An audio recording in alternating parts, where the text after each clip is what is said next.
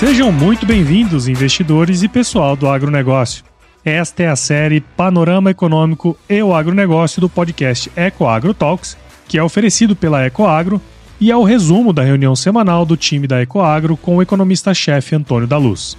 Na reunião de guidance, o time se prepara para os desafios da semana que começa, através de trocas de informações macroeconômicas e setoriais, de modo que todos estejam muito bem informados para entregar os melhores resultados tanto para o agronegócio como para os investidores, pois não tem elo mais forte entre o agronegócio e o mercado de capitais do que a Ecoagro. Esse é um Brasil que dá certo e é por isso que estamos aqui.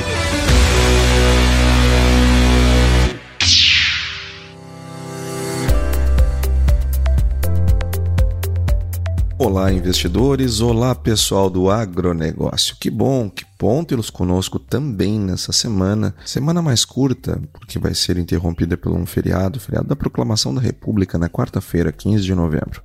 Essa semana vai de 13 a 17 de novembro de 2023.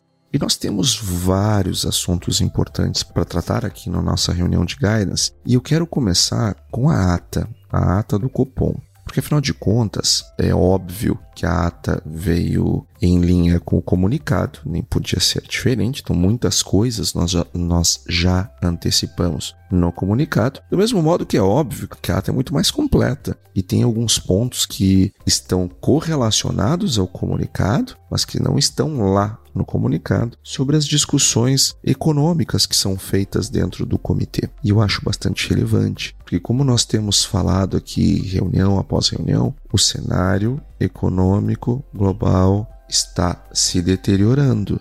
A economia, principalmente americana, ela está cada vez mais distante de um pouso suave. E nesta ata, o Copom tratou desse assunto. Isso que nós temos conversado aqui no, nas nossas reuniões de guidance frequentemente, o Copom trouxe. E lógico, nós, a, a, nós estamos ali falando de várias cabeças e não de uma. E aliás, profissionais, colegas brilhantes que compõem o Copom, trazendo as suas contribuições e que estão expostas na ata. Então é importante nós também é, ouvir e entender o pensamento deles e eu vou trazer aqui. Nós também vamos falar, evidentemente, sobre a economia americana, eu vou trazer alguns dados aqui, sobre a economia brasileira, sobretudo a maior das minhas preocupações, que é a preocupação fiscal. Em momentos como esse que estamos vivendo no, no, no mundo, com uma provável, ou diria, ou pelo menos no mínimo possível, recessão global, crise econômica, enfim, ela, eu vou dizer que nós temos um risco suficientemente elevado da ocorrência de uma crise é, econômica, ela é suficientemente grande para que tenhamos cuidado e medidas defensivas. É isso que propõe a teoria econômica em momentos dessa natureza. Agora, quando nós é, não estamos nem aí para a teoria econômica, como às vezes parece acontecer no nosso país, nós temos que lembrar lá da fábula da, da formiga e da cigarra, aquela fábula infantil que provavelmente todos que estão aqui conosco na nossa reunião de guidance já leram é, quando crianças, que fala sobre o esforço da formiga enquanto a cigarra ela aproveita e depois, quando vem o inverno, a formiga tem o alimento para enfrentar o período mais difícil e a cigarra não tem. De certo modo, nós estamos fazendo isso com a nossa política fiscal. Afinal de contas, se nós tivermos uma crise econômica, nós precisaríamos ter espaço fiscal para gastar. Porque sim, nesses casos, para reaquecer a economia, tanto a política monetária quanto a política fiscal, elas serão ativas. Elas devem ser ativas. A política monetária baixando os juros. Aliás, no caso de termos uma recessão econômica, nós vamos ver não os juros altos por mais tempo, mas vamos ver os juros sendo empurrados para baixo para reaquecer a economia, para dar a volta. E ao passo que a política fiscal também cumpre um papel importante quando os governos, nessas ocasiões, elevam os gastos públicos. Acontece que eu só posso elevar gasto público se eu tiver espaço para fazer. Ou eu tenho um recurso que eu posso gastar, ou eu poderei eh, me endividar para assim fazer. Só que para me endividar, eu preciso ter espaço e nós estamos queimando o nosso espaço. nós estamos aumentando a, a nossa dívida no Brasil. E isto é muito grave. Eu vou trazer aqui também os dados fiscais que foram divulgados, que para mim são é, escandalosos, estarrecedores e devem suscitar uma avaliação por parte de cada um é, de vocês que está aqui, dos milhares que estão aqui conosco na nossa reunião de guidance semanal, seja você da, do agronegócio, seja você é, um investidor.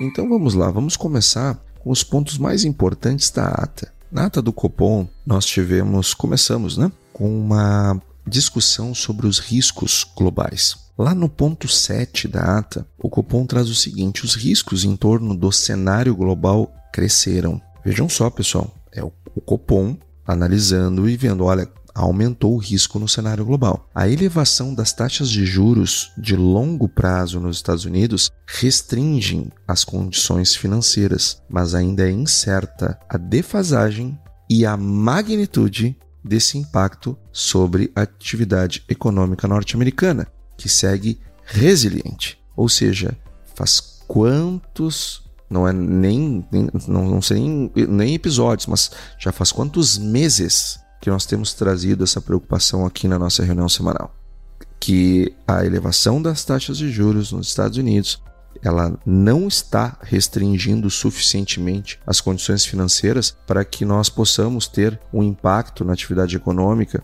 o suficiente para ver o fim da inflação é, mesmo.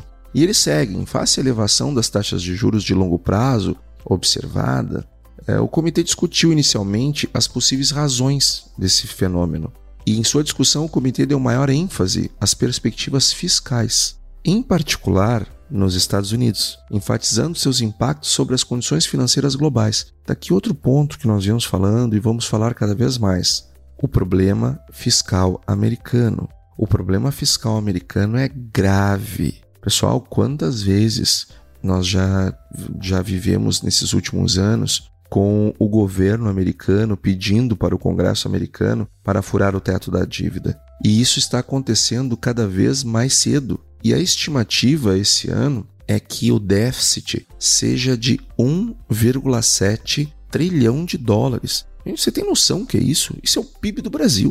O PIB do Brasil é um pouquinho maior do que isso. PIB do Brasil é 1,8. Então, só o déficit fiscal americano é o tamanho do PIB do Brasil. E isto não é sustentável. Inclusive, se eles seguirem nesse ritmo em 2051, eles devem ter o maior comprometimento de gasto público do orçamento americano deverá ser com o pagamento de dívida, do serviço da dívida. E isso não tem sustentabilidade. Então, o que está acontecendo? Está havendo uma deterioração das condições fiscais americanas. E à medida que o, o Fed sobe o juro, torna mais caro ainda o serviço da dívida nos Estados Unidos. Então, isso tem trazido uma preocupação bastante grande. Então, eles falaram também sobre a, a, resiliência da economia americana e o impacto que isso terá na duração do aperto monetário na convergência da inflação nos Estados Unidos. Na visão de alguns, o cenário atual é carregado de certeza e a combinação de aperto substancial das condições financeiras com a resiliência da atividade pode tornar mais difícil o atingimento do pouso suave. Gente, eu fiquei feliz de ver é, nessa ata o Copom trazendo com clareza essa questão, que afinal de contas é um ponto que nós temos trabalhado aqui semana após semana e isso demonstra que nós não estamos falando sozinho, tem mais pessoas é, preocupadas com o que está acontecendo, sobretudo na economia americana. Os Estados Unidos, com o atual nível de juro que eles têm, a dose não está certa. Tanto é que não está trazendo uma convergência da inflação dos Estados Unidos. Pelo contrário, houve um processo de desinflação e já faz três meses que nós temos visto faz três leituras inflacionárias que nós temos visto uma, uma aceleração da inflação nos Estados Unidos. E essa combinação ela torna muito difícil o pouso suave. Quando nós olhamos uh, o título, os, aliás, os títulos do T2 e o T10 uh, é, do, do Tesouro Americano, nós estamos com uma é, percepção é, de que é bem provável, é, é bastante possível suficientemente grande o risco de termos uma recessão. Então esse negócio de pouso suave está cada vez mais difícil. E está aqui o Copom falando isso. Literalmente, a combinação do aperto substancial das condições financeiras com a resiliência da atividade pode tornar mais difícil o atingimento de um pouso suave. Então vejam, que cresceu uh, o risco, bem como diz na ata, né? Se elevou uh, o risco global e eles estão uh, já trabalhando com essa possibilidade, tanto é que trazem isto aqui para a ata, algo que nós temos preparado você é, que está aqui conosco há, já há bastante tempo. Eles também falaram dos múltiplos canais de transmissão das taxas de juros americanas para a brasileira, discutindo os efeitos via diferencial de juros. Pessoal, faz quantos meses já que nós estamos dizendo, olha só, essa manutenção dos juros lá fora elevados e até com a possibilidade de termos novas rodadas, é, isso torna difícil a manutenção dos juros aqui no Brasil, porque a, o ritmo de redução tudo ou mais constante, né? É, lembrando, nós temos dois grandes cenários, tá? Se nós não tivermos uma recessão, é possível que nós vamos continuar com juros altos por bastante tempo lá fora. É, e isto traz um cenário de dificuldade para a, a, manutenção do ritmo é, de redução de juros no Brasil que está sendo dado pelo Copom ao longo de 2024. Fica difícil.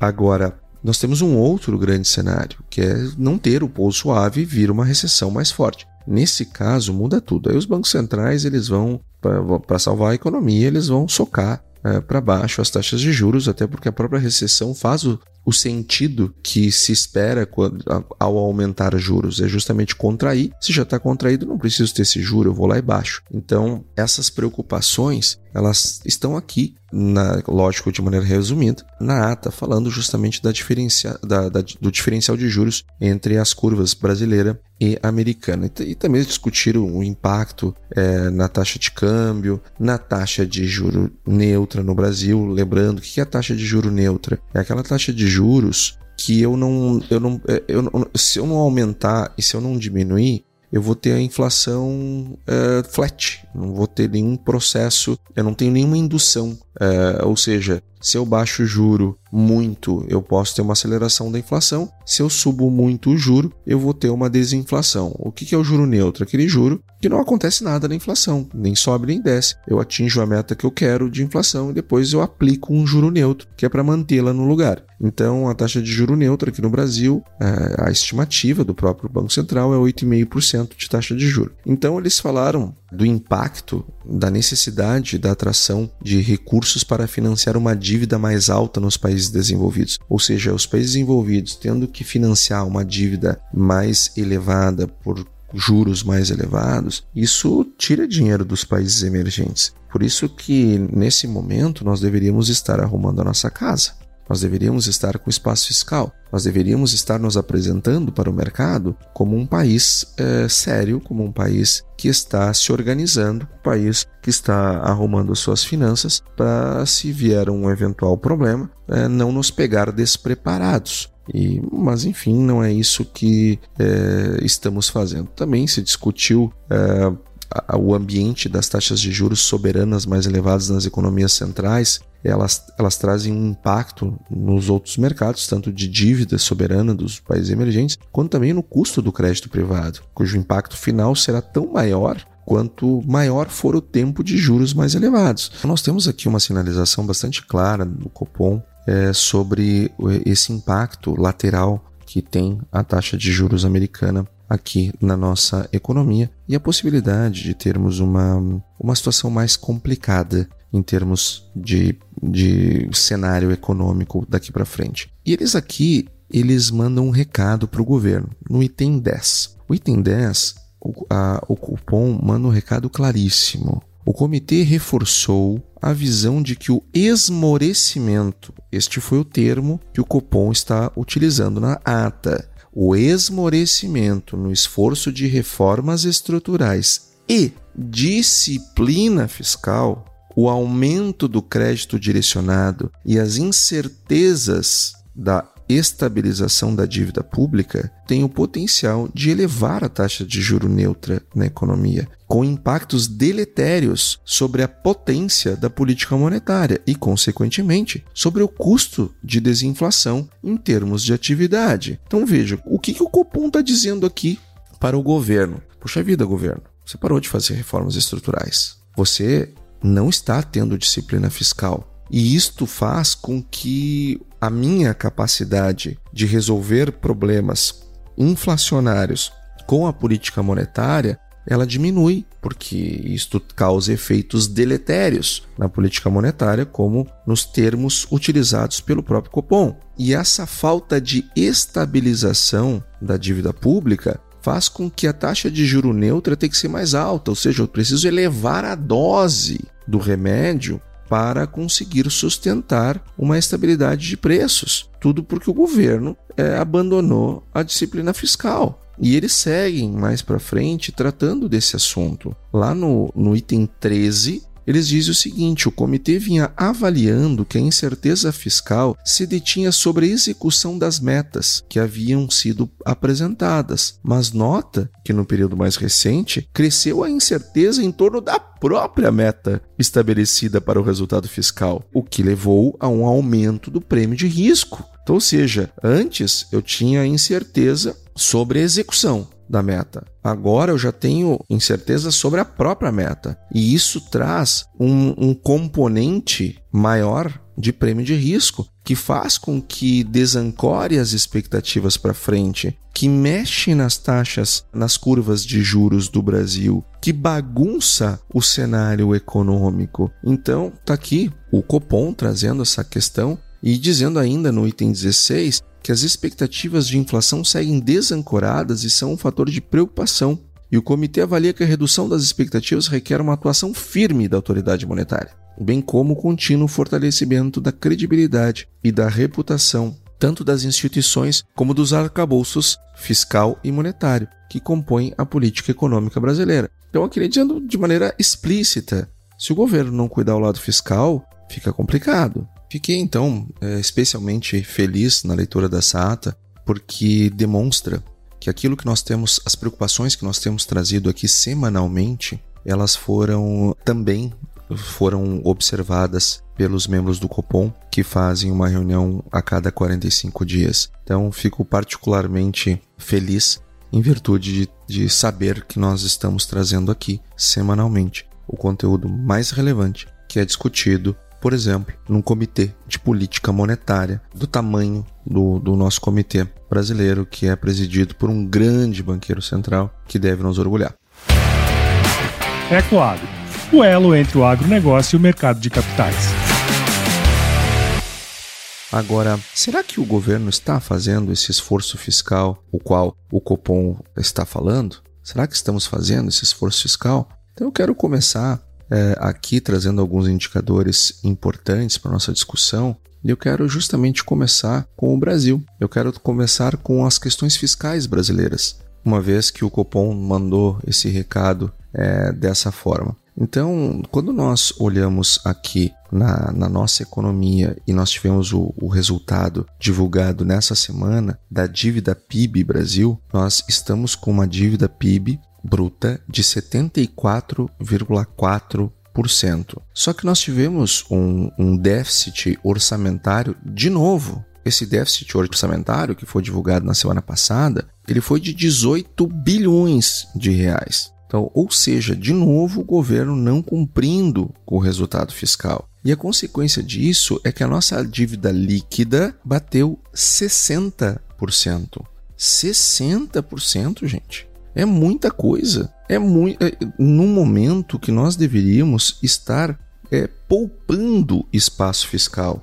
Porque se estamos com um elevado risco de uma recessão internacional e sabemos que se este cenário se confirmar, que hoje é possível, o governo vai precisar de espaço fiscal para poder gastar e reacender a economia brasileira, nós deveríamos estar organizando as nossas finanças públicas e reduzindo a nossa dívida PIB e não aumentando. Batemos em 60% a dívida líquida. E isto sem dúvida, é um componente que tem trazido preocupação para o Copom na, no que diz respeito à condição da política monetária, como nós trouxemos aqui, mas também existe esse outro fator. Se nós tivermos uma crise econômica, precisarmos espaço fiscal para gastar, da onde vamos tirar esse espaço fiscal se nós já estamos torrando dinheiro agora, porque todo santo mês nós temos um enorme de um déficit orçamentário. Como é que fica? O que está empinando a nossa dívida PIB. Quem é que vai querer colocar dinheiro aqui no Brasil numa circunstância dessa?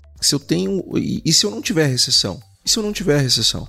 Eu vou, se eu tiver juros mais altos, juros altos por mais tempo, ou até novas rodadas de elevações de juros lá fora, o dinheiro vai migrar cada vez mais para as economias centrais, para as economias principais, e os países emergentes, eles vão ter dificuldade de segurar esse investimento aqui, esse dinheiro aqui. E o Brasil está facilitando essa saída, porque nós estamos fragilizando a nossa economia. Então, em qualquer um dos cenários possíveis, juros altos ou mais altos ainda por mais tempo, ou recessão econômica, são os dois cenários possíveis. Em qualquer um dos dois cenários, nós não estamos nos preparando para nenhum dos dois. Então, o que, que acontece com as economias quando elas não se preparam para o óbvio, né? Então, nós, infelizmente, estamos, uh, não estamos nos preparando para o óbvio, o que nos preocupa. Além do mais, nós tivemos a divulgação do IGPDI, que é uma inflação a um nível é, do produtor, uma, uma, inflação de atacado, que teve uma alta de 0,51, uma alta bem significativa. No mês passado tinha sido 0,45, no retrasado 0,05, e no, e no outro ainda é, nós tínhamos deflação. Então nós estamos com um processo de aceleração na inflação no atacado agora no segundo semestre do ano, que é em linha com a, com a, com a expectativa que nós já vínhamos trabalhando. Nós tivemos a divulgação das vendas no varejo, que inclusive surpreenderam positivamente. É, aliás, foi uma festa no, no mercado, né? As, as, as, empresas varejistas tiveram uma, um desempenho bastante bom na, na bolsa nessa semana que passou, justamente na esteira da divulgação é, do, do resultado das, das, das vendas no varejo, do resultado é, que veio bem bom, não tem a menor dúvida. É, estamos com um crescimento no ano de 3,3%, acelerou de 2,4% para 3,3%, o que é uma boa notícia, não tenha a menor dúvida, deve ser comemorado. Mas nós também tivemos o IPCA. O IPCA, que é a inflação ao consumidor e não no atacado como o IGPDI, ela veio um pouquinho abaixo das expectativas, veio com 0,24 e isso fez com que o resultado anual do IPCA viesse para 4,82, ainda acima da meta, que é 4,75. Entretanto, nós estamos nos aproximando da, do, do, intervalo da meta. E ainda fa faltam dois meses é, de inflação, então acredito que o Brasil vá cumprir a sua meta ao longo do, de, desse ano. É, o Banco Central, o Copom, vai cumprir a sua meta, mas é, evidentemente vai ser os 47 do segundo tempo. E não tem o que fazer, é assim mesmo.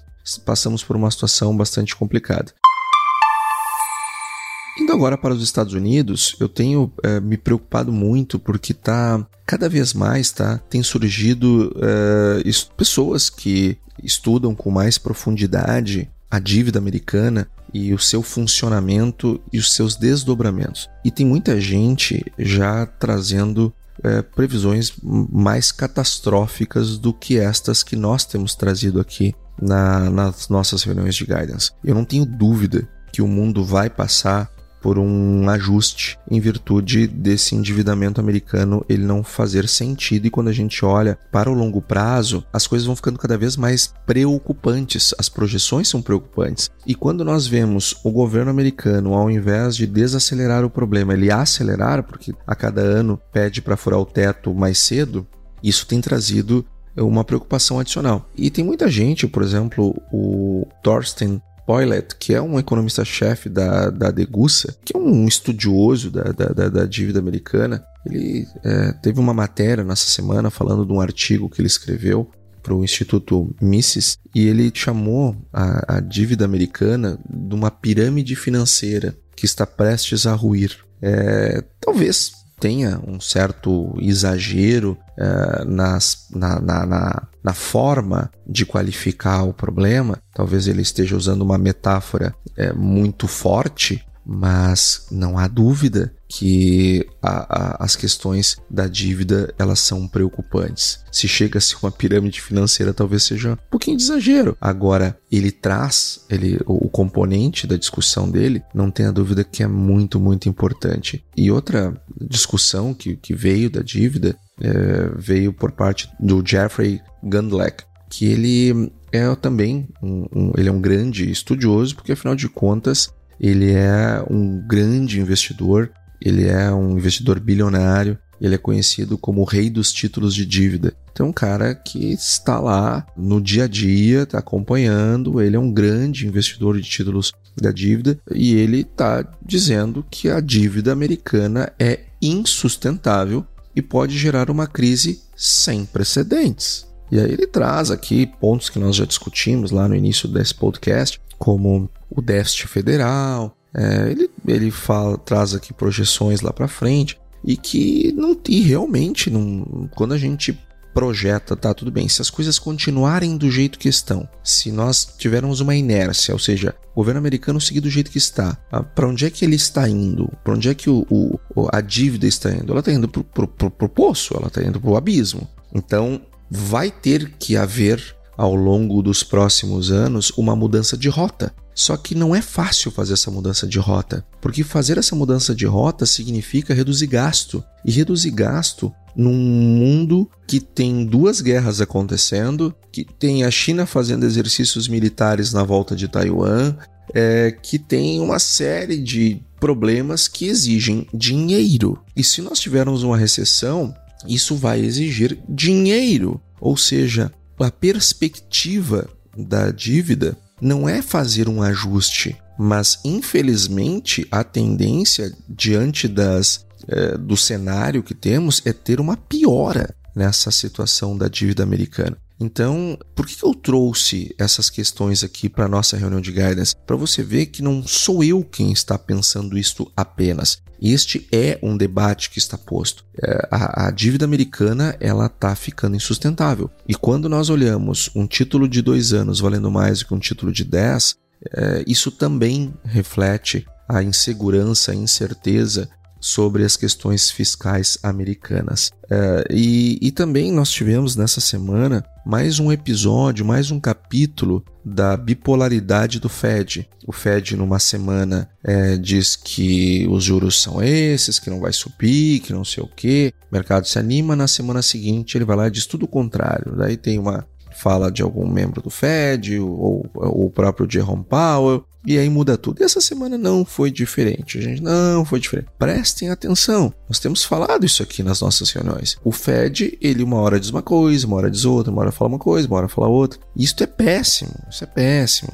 Mas enfim, nós tivemos ah, uma fala, o próprio Jerome Powell falou que se precisar subir mais juro, ele vai subir mais juro, mas o presidente do Federal Reserve de Richmond, que é o Thomas Berkin, ele disse que, é, embora tenha havido um progresso real em relação à inflação, ele ainda não tem certeza sobre se o Banco Central dos Estados Unidos precisará ou não aumentar mais as taxas de juros, se já concluiu o trabalho de aumento de juros. E ele fala que é, abre aspas, né, prevejo algum tipo de desaceleração, pois tenho de acreditar que o impacto líquido de todo esse aperto acabará atingindo a economia com mais força do que tem atingido. Ou seja, ele está dizendo que espera que vá acontecer, mas não aconteceu ainda, como nós temos dito aqui. A dose da taxa de juros não faz com que haja uma convergência mais significativa. E ele continua: ainda não se sabe se uma desaceleração que acalme a inflação exigirá mais de nós,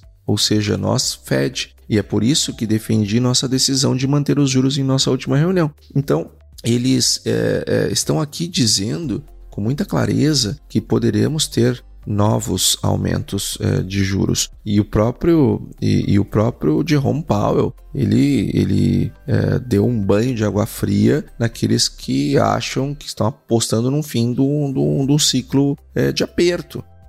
Ele trouxe na, nessa semana que passou na sua fala e ele disse continuo continuo com uma visão de que o Banco Central, o Fed, precisa fazer o que tiver que fazer e vai ter um tom mais duro é, contra, contra o relaxamento das condições financeiras até que haja uma convergência. E a diretora do Fed, a, a Michelle Bowman, ela também alertou os investidores é, de, que, de que é prematuro apostar na pausa da alta dos juros pelo banco. Ela, a diretora do Fed, está dizendo isso. É prematuro apostar na pausa da alta dos juros. Abre aspas, continuam dispostas a apoiar a elevação da taxa de, de juros uh, nos Estados Unidos em uma reunião futura, caso novos dados indiquem que o progresso da inflação estagnou ou é insuficiente para trazê-la para 2% de forma oportuna. Então, uh, uh, os membros do Fed estão abertamente falando na possibilidade de se aumentar os juros. Vindo para o agro, para nossa para nós encerrarmos a nossa reunião dessa semana, nós tivemos um relatório do USDA que trouxe para o milho uma previsão de safra recorde nos Estados Unidos. Isso fez com que os preços é, caíssem lá em Chicago. Só que, sinceramente, eu estou achando que o preço do milho vai ter uma reviravolta aqui no Brasil. Por uma razão é, bom, primeiro, nós entramos agora num trecho do ano aonde vender milho faz sentido. Uma boa estratégia de comercialização de milho ela deve considerar, por razões estatísticas, a venda de milho no intervalo de dezembro a fevereiro. Então, esse é o ponto número um. A minha crença da melhora começa por análise probabilística. Agora vamos analisar mercado. Uh, nós tivemos um, um levantamento da Pátria Agronegócios que estimou que o plantio da soja, da soja, não estou falando do milho, estou falando da soja, atingiu 61,28%. Eu, eu estive no Mato Grosso e no Mato Grosso do Sul nessa semana que passou. Tive lá um roteiro de palestras lá para a Schaeffer, que é um dos maiores grupos de produção agrícola do Brasil, e lá no seu encontro de líderes, e também para o grupo Agros, que é um, um, um grupo importante é, de, que tem um software é, de gestão, tem é, app de gestão, tem consultoria, assim por diante.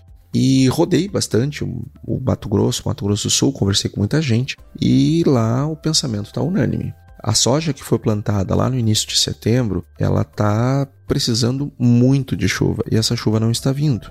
E está se deteriorando a qualidade dessa lavoura. E em muitos casos, isso já exigiu replantio da soja.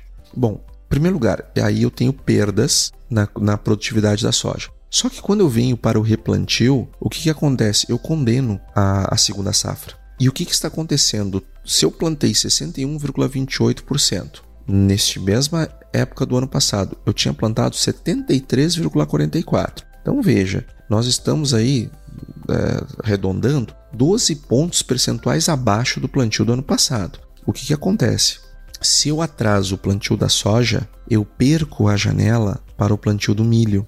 E nós estamos falando de uma janela que está indo para o final para dar tempo de plantar milho. E, e, esse pessoal do replantio e do plantio tardio, ele vai ter muita dificuldade de plantar milho. Então, o que, que acontece? Nós estamos indo para um cenário onde o Brasil terá uma redução ou poderá ter uma redução significativa na produção de milho no ano que vem. E isso deve trazer uma reviravolta nos preços, já agora. Já agora. Então, o produtor que tem milho para vender, eu recomendaria não vender agora. Eu, eu recomendaria dar uma segurada para vender ali em janeiro ou fevereiro porque possivelmente nós já teremos clareza do tamanho da perda da produção de milho em virtude do não plantio. E a soja, nós poderíamos ter uma queda de qualidade dessa soja maior do que o previsto, em virtude da, da, da perspectiva das próximas semanas continuar um clima bastante seco no centro-oeste, o que vem trazendo dificuldade para esse produto que foi plantado e isto pode trazer um, um, um, aumento de preço em Chicago e também no Brasil, olhando para o, o, próximo ano, mas também, em parte, antecipando esse movimento no curto prazo. Então, a nossa recomendação para os produtores é que nesse momento, mesmo que tenha produto, foca no plantio. Não, vamos, não é momento de se posicionar ainda, é momento de aguardar para ver os, os desdobramentos desses impactos climáticos na safra brasileira. Agora, não crie ilusão. Não crie ilusão. mesmo que nós venhamos a perder produção lá no, no centro-oeste brasileiro, o sul deve colher mais soja esse ano, porque não vai ser assolado por estiagens. Muito pelo contrário, esse ano o sul está lutando para plantar com, no meio de um excesso de chuvas. Então, é, só o Rio Grande do Sul deve botar mais 12 milhões de toneladas no mercado. É, só basta não perder que vem 12 milhões de toneladas a mais. Então, e não vai perder porque no Rio Grande do Sul está chovendo é, em quantidades é, bastante grandes. Então, é, cuidado é, com o excesso de perspectiva de, de perda. Vamos ter uma ponderação em relação ao que realmente as coisas é, se apresentam. Então vamos ter cuidado com isso. Bom, pessoal, esse foi o nosso panorama é, macroeconômico e o agronegócio da semana. E essa semana, falando da agenda, eu vou fazer uma palestra em Roraima, em Boa Vista, lá na feira é, da, na Expofeira, que é promovida pelo governo do estado. Estou indo então é, a convite do governo do estado é, de Roraima, lá na Expofer. Então, todos os, os produtores lá de Roraima que quiserem é, acompanhar a nossa palestra, vai ser no dia 14 de novembro, terça-feira, na Arena do Leilão, e teremos o prazer de receber a todos lá na, na Expo Fair, que é uma promoção do governo do estado. E aproveito aqui para mandar um abraço para meu caro amigo, o secretário da Agricultura de Roraima, o Márcio Granger. Então, pessoal, essa foi a, a nossa reunião de guidance dessa semana e até a semana que vem. E aí, você gostou desse podcast? Se gostou, considere compartilhar este episódio com alguma pessoa que irá se beneficiar deste conteúdo e nos ajude a alcançar mais pessoas. O roteiro e apresentação deste episódio foi do economista-chefe da Ecoagro, Antônio da Luz, a produção do Agro Resenha e a edição do Senhor A. Saiba mais sobre a Ecoagro em www.ecoagro.agr.br. Ecoagro, o elo entre o agronegócio e o mercado de capitais.